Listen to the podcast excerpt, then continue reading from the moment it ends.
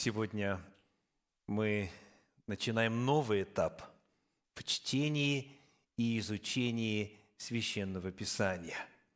Мы приступаем к исследованию книги «Исход», второй книги Торы, Пятикнижья, второй книги Библии. Мы продолжаем цикл проповедей «Божья повесть». 18 проповедей по книге «Бытие» позади. Сегодня номер 19. И проповедь называется «Божья повесть, двоеточие, Израиль в Египте».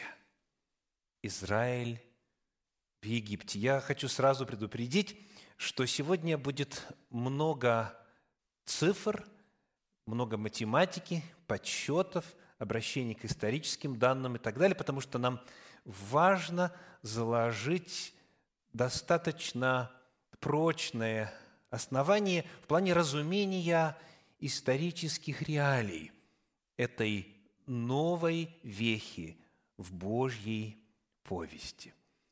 Вот как начинается книга «Исход». Первая глава, первый стих. «Вот имена сынов Израилевых, которые вошли в Египет с Иаковом, вошли каждый с домом своим. Когда это было?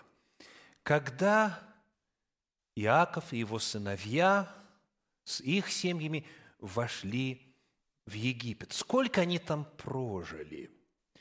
Что имело место на протяжении этого промежутка времени – Сколько длилось рабство в Египте? Вот это первые вопросы, которые мы попытаемся выяснить сегодня и зададим вопросы по хронологии. Пожалуй, самое ясное заявление Библии на этот счет находится в послании апостола Павла Галатам, в третьей главе, где мы прочитаем стихи 16 и 17. Галатам 3 глава, стихи 16 и 17. Но Аврааму даны были обетования и семени его. Не сказано и потомкам, как бы о многих, но как об одном и семени твоему, которое есть Христос. Я говорю то, что завета о Христе, прежде Богом утвержденного, закон, явившийся спустя 430 лет, не отменяет так, чтобы обетование потеряло силу. Говорится об обетовании Аврааму, Аврааму и его семени, и говорится о даровании закона. И утверждается, что между двумя этими событиями 430 лет. Говорится, что обетование было дано Аврааму, а закон явился спустя 430 лет. Соответственно, вот на этом промежутке времени между Авраамом и обетованием ему, и выходом Израиля из Египта, а закон был дан как раз-таки тогда, когда народ Божий вышел из Египта, прошло 430 лет, когда на этой шкале временной Иаков и его сыновья переселились в Египет. Сколько прошло лет от момента обетования до момента вселения и сколько после. Вот какие библейские данные нам очевидны и известны. Для того, чтобы сэкономить времени, потому что материала очень много, я буду лишь давать ссылки. Прошу вас зафиксировать, если эта тема вам интересна, либо потом если вы будете слушать или смотреть в записи, просто нажимаете паузу и можете открывать соответствующие отрывки. Книга «Бытие», 12 глава, 4 стих, сообщает, что Аврааму было 75 лет, когда он получил обетование о семени. А 21 глава, 5 стих сообщает, что ему было 100 лет, когда у него родился Исаак. Итак, вот у нас первые 25 лет. От обетования до рождения Исаака.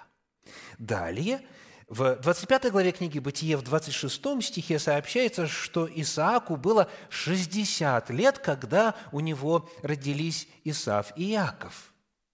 Добавляем еще 60. Соответственно, 25 плюс 60. Еще одна цифра. Нам указана в книге Бытие в 47 главе, в стихах 8 и 9, где сообщается, что Иакову, когда он прибыл в Египет вместе со своими сыновьями и их семьями, было уже 130 лет. Соответственно, 25 плюс 60 плюс 130 получается 215 лет. От момента обетования Аврааму до вхождения в Египет 215 лет. Сколько же народ Божий, Иаков, его сыновья, их семьи, их потомки прожили непосредственно там, в земле Гесем, куда были поселены, там вот э, у реки Нил. Очень просто. 430 минус 215 остается 215 лет. То есть 215 лет – это время пребывания в Египте, то есть в самом а, центре этой цивилизации, этой страны. И потому появляется следующий вопрос. А сколько из этих 215 лет, собственно, народ Израиля прожил в рабстве? Библия нам на этот вопрос тоже отвечает. Давайте посмотрим на книгу «Исход», первую главу, которую мы изучаем сегодня, стихи 6 и с 8 по 11. Бытие, первая глава, 6 стих. И умер Иосиф, и все братья его, и весь род их». С 8 по 11. «И восстал в Египте новый царь, который не знал Иосифа. И сказал народу своему, вот народ сынов Израилевых многочисленный сильнее нас.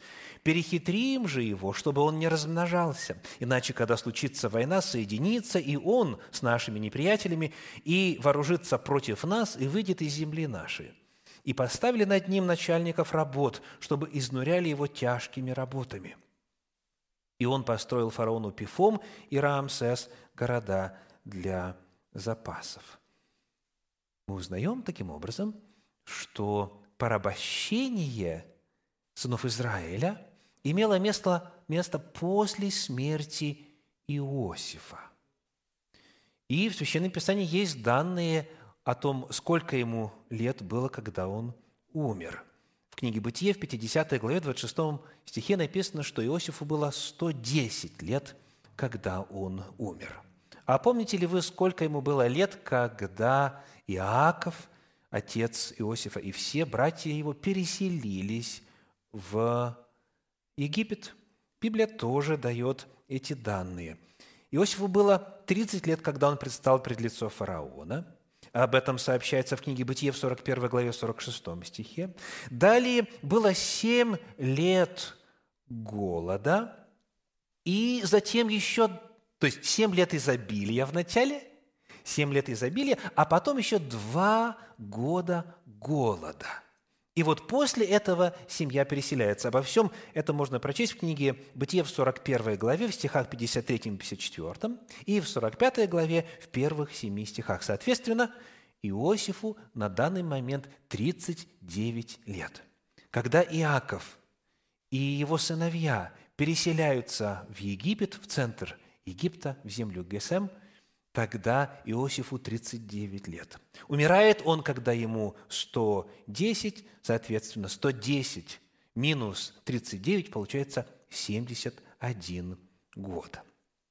То есть, когда умирает Иосиф – только после этого начинается процесс порабощения потомков Израиля.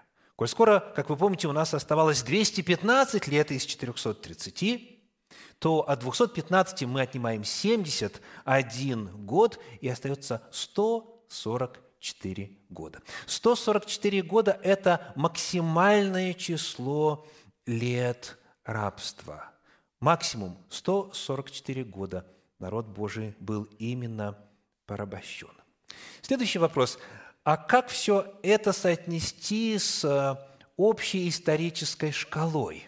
То есть на какой год приходится выход Израиля из Египта, что касается вот уже привычного для нас исчисления до нашей эры и так далее. Давайте посмотрим на третью книгу Царств, шестую главу, первый стих – Третье царств, шестая глава, первый стих, сообщает, в 480 году по исшествии сынов Израилевых из земли египетской, в четвертый год царствования Соломонова над Израилем, в месяц Зив, который есть второй месяц, начал он строить храм Господу. Сообщается о царствовании Соломона и о четвертом годе его царствования. То, то есть, когда шел четвертый год – в это время он начал строить храм, и это было в 480 году после выхода Израиля из Египта. То есть 480 год после выхода Израиля и четвертый год царствования Соломона – это один и тот же год. Когда Соломон царствовал, нам достаточно хорошо известно из разных источников – исторических. В частности, я хочу процитировать из библейской энциклопедии Брагауза. Эту дату вы можете, эти периоды вы можете найти в любом другом историческом справочнике. Написано «Соломон в 970-930 годах до Рождества Христова занимал престол неразделенного царства Израиля и Иуды».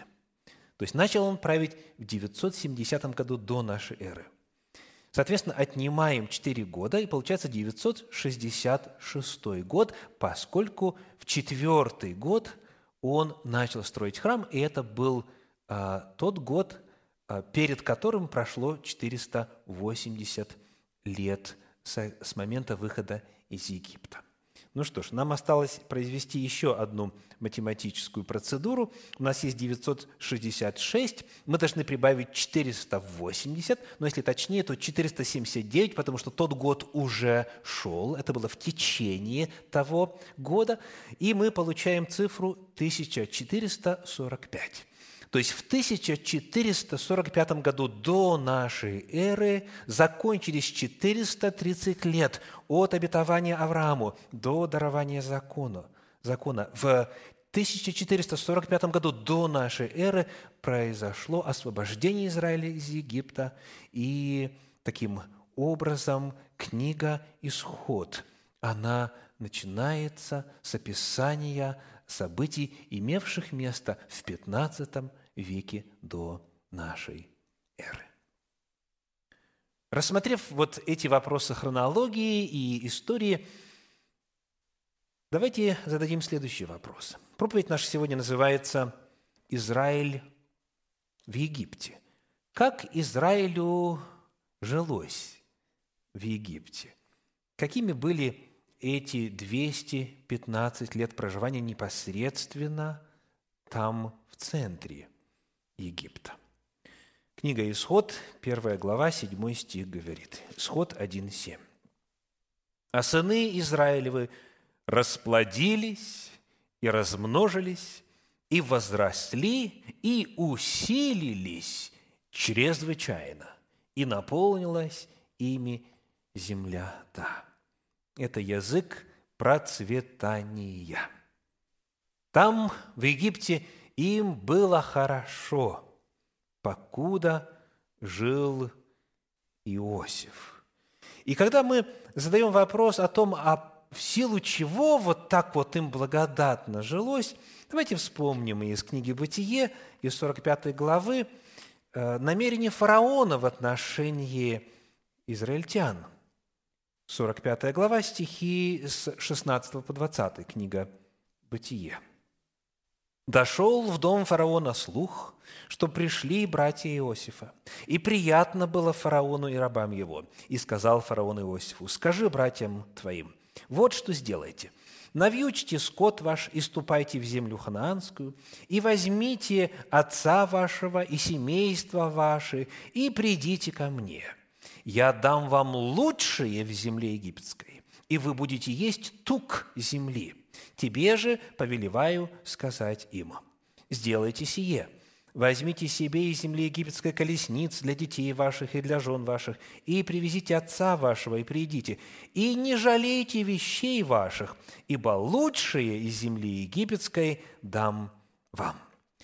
Фараон был настолько благодарен Иосифу за спасение Египта, экономики Египта от голода, за этот вот мудрый план, предложенный Иосифом по сбору зерна и потом продаже его и так далее, что фараон с распростертыми объятиями принимает родственников Иосифа и говорит, я дам вам лучшее в Египте. Так и произошло. В 47 главе книги «Бытие» читаем стихи 11 и 12. «И поселил Иосиф отца своего и братьев своих, и дал им владение в земле египетской, в лучшей части земли, в земле Рамсес, как повелел фараон. И снабжал Иосиф отца своего и братьев своих, и весь дом отца своего хлебом по потребностям каждого семейства». Важно подчеркнуть, что эту землю они получили во владение. Лучшее в земле египетской стало их достоянием.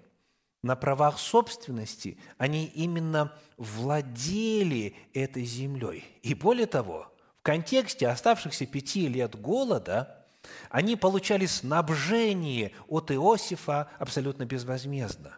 Он кормил – отца, всех своих братьев, все семьи, всех домочадцев. То есть в то время, когда Египет нищал с каждым годом, о чем мы сейчас чуть подробнее поговорим, потомки Иакова все более и более усилились. Они были собственниками земли, и они получали главное, что тогда было в дефиците – хлеб бесплатно. Читаем Далее в 47 главе стихи с 20 по 27. «И купил Иосиф всю землю египетскую для фараона, потому что продали египтяне каждый свое поле, ибо голод одолевал их, и досталась земля фараону. И народ сделал он рабами от одного конца Египта до другого – только земли жрецов не купил, ибо жрецам от фараона положен был участок, и они питались своим участком, который дал им фараон, посему и не продали земли своей. И сказал Иосиф народу, вот я купил теперь для фараона вас и землю вашу. Вот вам семена, и засевайте землю. Когда будет жатва, давайте пятую часть фараону, а четыре части останутся вам на засеянии полей, на пропитании вам и тем, кто в домах ваших, и на пропитании детям вашим.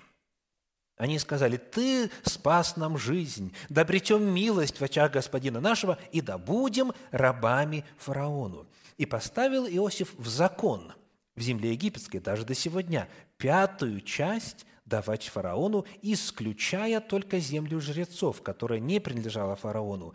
И жил Израиль в земле египетской, в земле Гесем, и владели они ею, и плодились, и весьма умножились.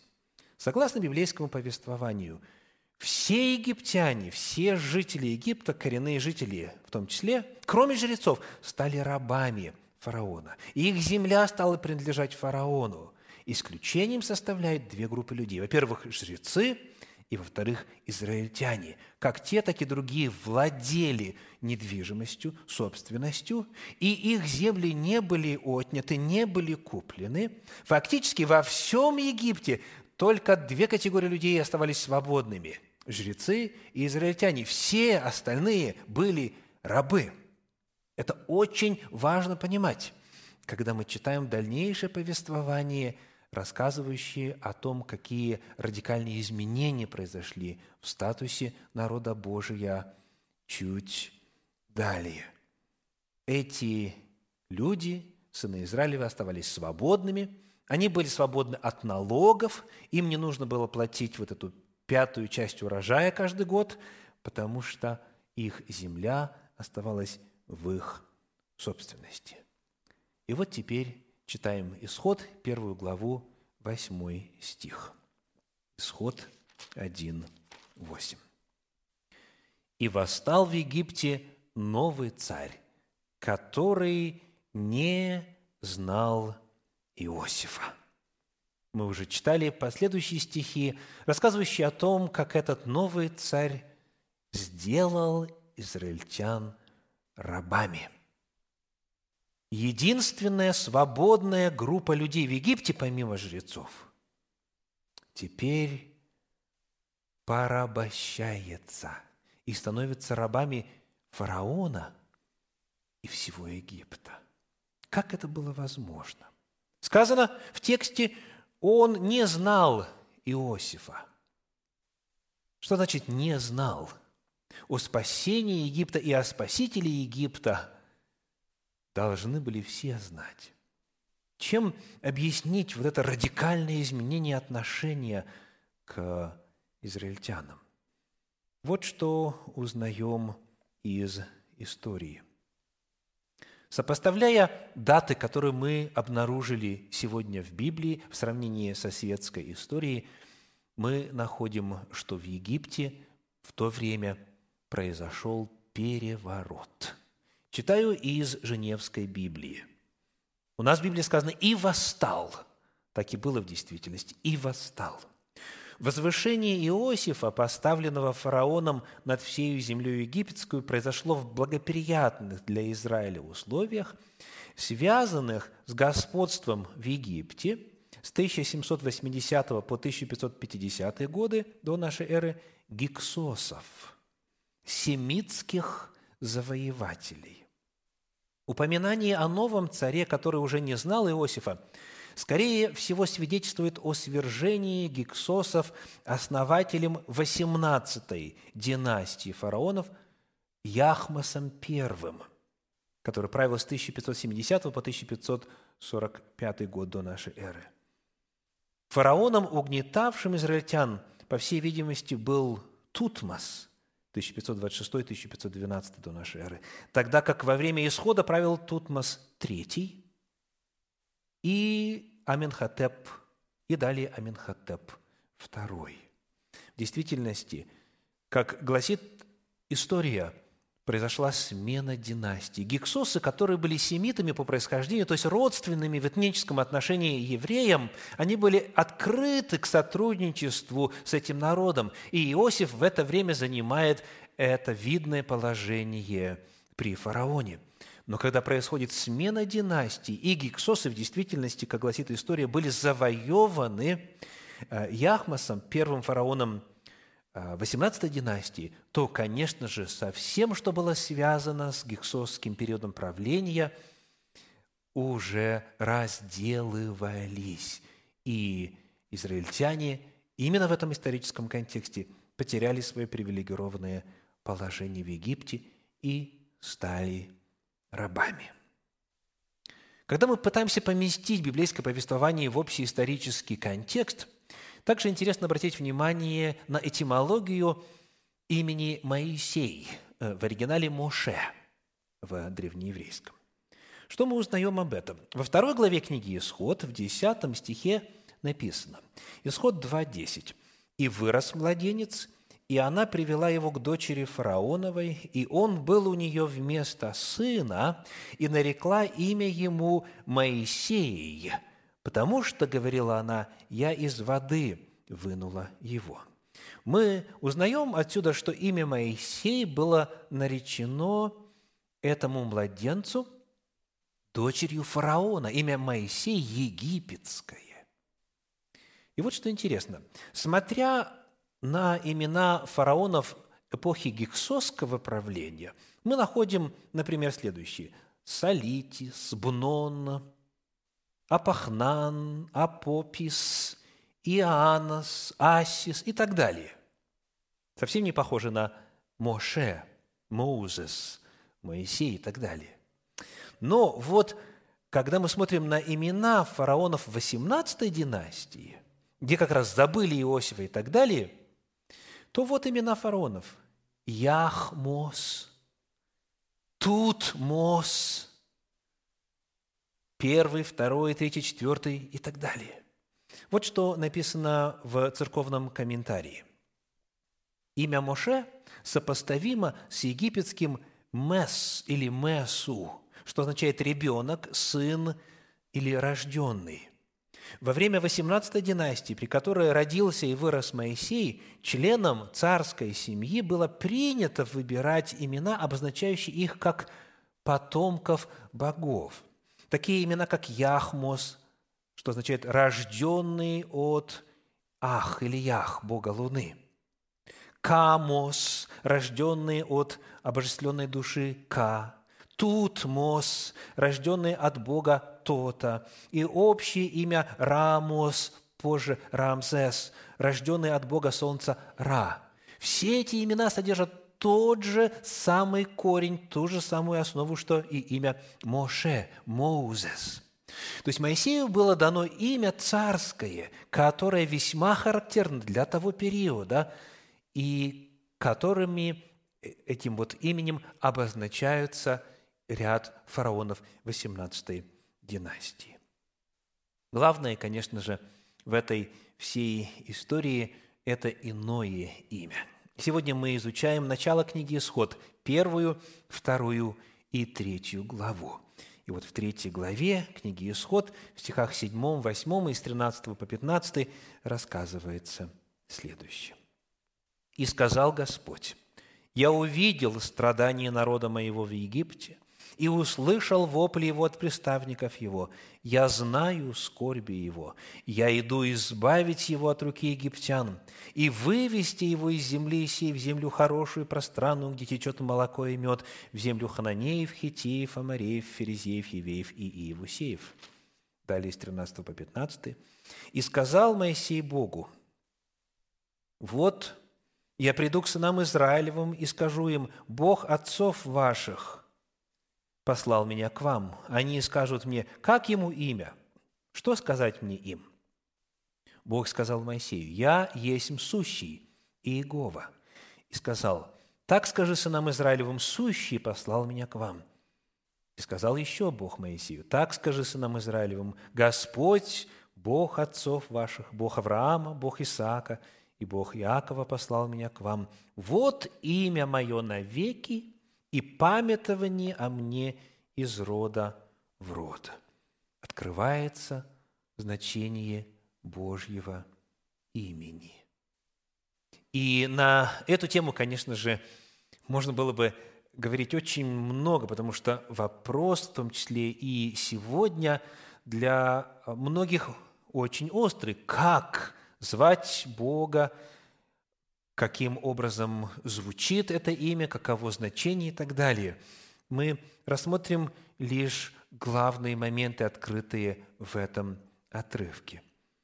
Итак, когда Моисей задает вопрос об имени Божьем, то Господь, отвечая, во-первых, отсылает его в прошлое.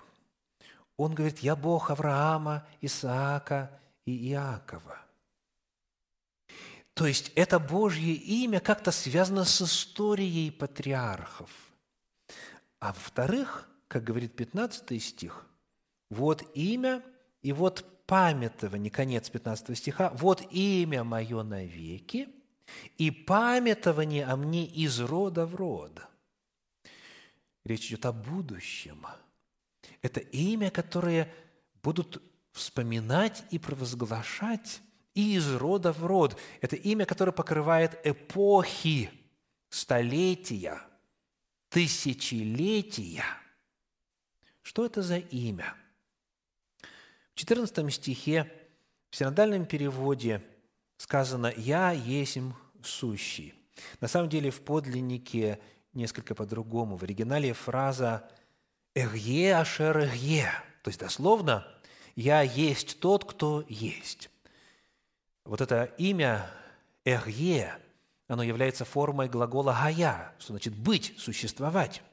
Отсюда довольно неплохой термин «сущий», то есть «имеющий бытие», «существующий», «присно сущий», «вечно существующий», тот, который является источником бытия. Далее в 14 стихе «Так скажи сынам Израилевым, сущий послал меня к вам» в оригинале «эхье», послал меня к вам. То есть «я есть», дословно, послал меня к вам. А вот в 15 написано Господь, Бог отцов ваших, Господь в оригинале четырехбуквенное имя Юдгей Вавгей, так называемый тетраграмматон, который некоторые переводят как или озвучивают как Иегова, некоторые как Яхве, Ягуэ и так далее. А суть заключается в значении. Это еще одна, третья форма. Вначале «Эгье ашер эгье» – «Я есмь тот, который есмь», «Я есть тот, кто есть». Затем просто короткая форма «Эгье» послал меня к вам.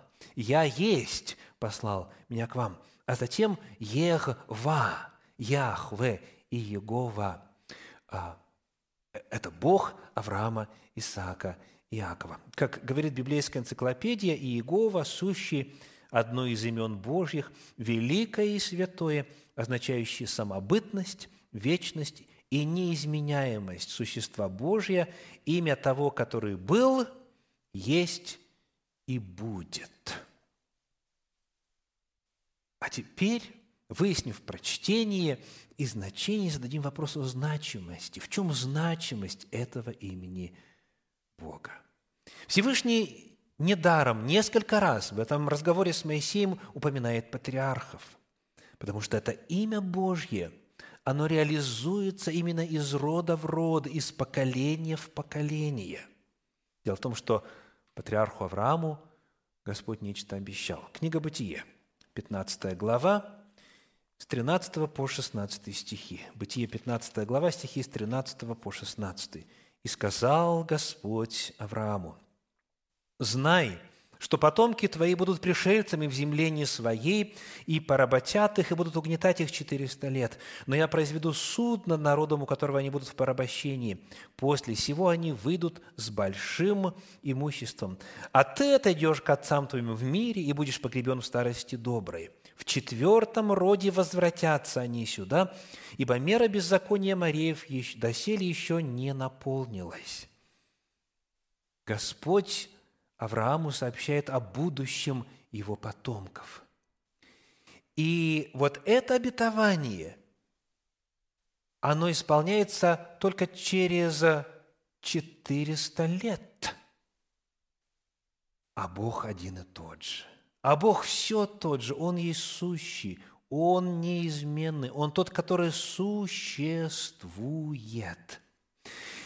Объяснению имени Иегова, сущий, Яхве, дано место именно в этом отрывке, потому что наступила эпоха исполнения этого обетования, эпоха демонстрации неизменности этого Бога, когда тот, который обещал нечто Аврааму, теперь это исполняет. И вот здесь, когда мы читали, у нас снова появляется цифра. Мы уже знакомы с цифрой 430. Это период от обетования о семени, которое было дано Аврааму, до выхода из Египта. А здесь 400 лет упоминается вроде бы в том же самом контексте. В чем же разница между 430 и 400? Попытаемся разобраться хотя бы в общих чертах. Вот на что для начала нужно обратить внимание. Скажите, какому элементу предсказания – сопутствует срок. Ну вот, например, будут пришельцами в земле не своей. Указан ли срок?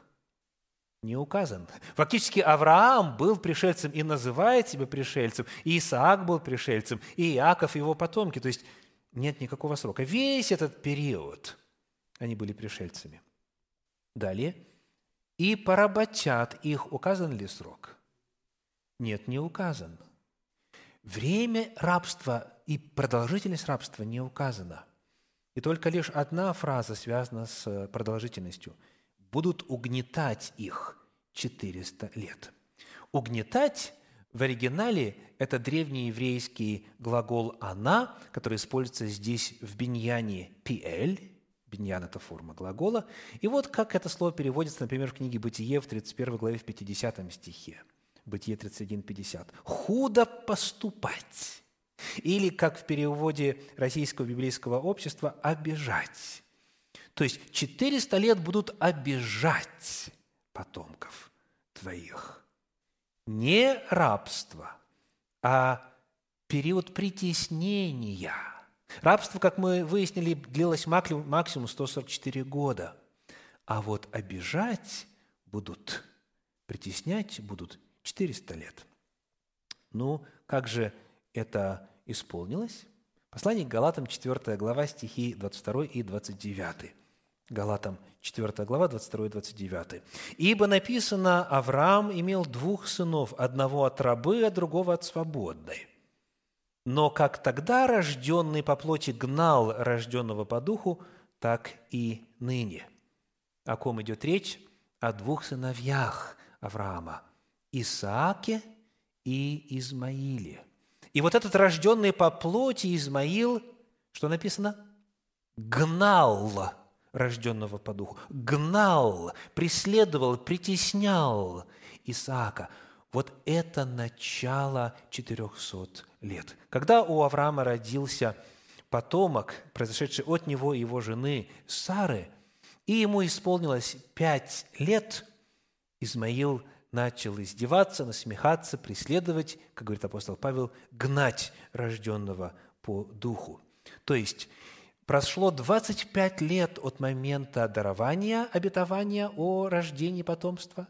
Рождается Исаак, и когда Исааку исполняется 5 лет, то есть проходит 30 лет из 430, начинается период притеснения.